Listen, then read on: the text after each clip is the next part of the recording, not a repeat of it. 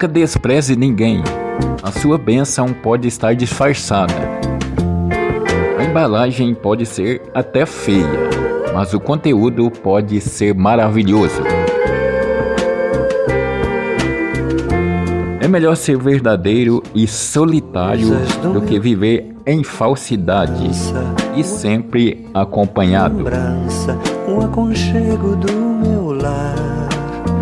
No fim da tarde, quando tudo se aquietava, a família se ajuntava lá no alpendre a conversar. Meus pais não tinham nem escola e nem dinheiro Todo dia, o ano inteiro, trabalhavam sem parar. Faltava tudo, mas a gente nem ligava. O importante não faltava, seu sorriso e seu olhar.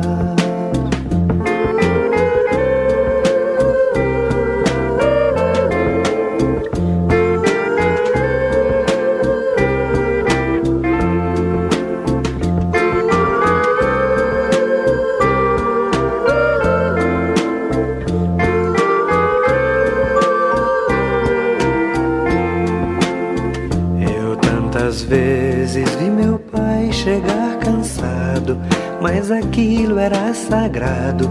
Um por um ele afagava e perguntava quem fizera a estrepulia. E mamãe nos defendia e tudo aos poucos se ajeitava. O sol se punha, a viola alguém trazia. Todo mundo então pedia pro papai cantar com a gente. Desafinado, meio rouco e voz cansada, ele cantava mil toadas, seu olhar no sol poente.